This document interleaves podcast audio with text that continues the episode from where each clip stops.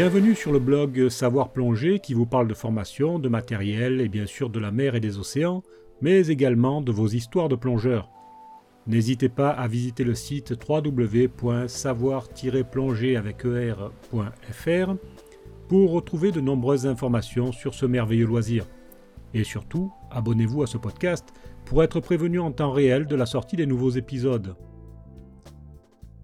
Je suis Hervé Michel, écrivain, mais aussi instructeur PADI et surtout passionné par l'exploration sous-marine. Bonjour à toutes et à tous. Aujourd'hui, je vais vous parler d'un phénomène assez rare mais qu'il ne faut pas négliger, le blocage inversé. Le blocage inversé est un phénomène heureusement assez rare, comme je vous le disais, qui se produit lors de la remontée. L'air piégé dans les cavités naturelles du corps se dilate, ce qui est normal, de même qu'il se comprime durant la descente. Le problème survient lorsque un obstacle l'empêche de s'évacuer naturellement.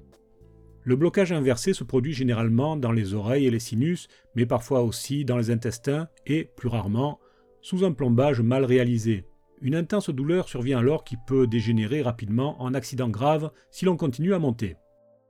Dans ce cas, il faut bien sûr ralentir ou interrompre la remontée et éventuellement redescendre d'un mètre ou deux pour recomprimer l'air et lui laisser le temps de s'échapper naturellement. Le blocage inversé peut survenir notamment lorsque l'on plonge avec les sinus congestionnés. Il faut donc éviter de plonger enrhumé, même si cela n'est pas une vérité gravée dans le marbre. Les instructeurs plongent parfois avec la goutte au mais ils ne peuvent pas faire autrement. La prise de décongestionnant est totalement à proscrire, car si ces médicaments ont un effet rapide, il est aussi limité dans le temps. S'ils cessent de faire effet sous l'eau, l'air sera bloqué pour de bon. C'est le problème assuré lors du retour vers la surface.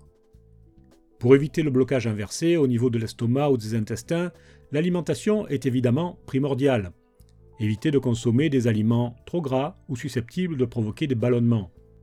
En résumé, le blocage inversé est un phénomène très désagréable, voire potentiellement dangereux, mais fort heureusement assez rare et qui peut facilement être évité.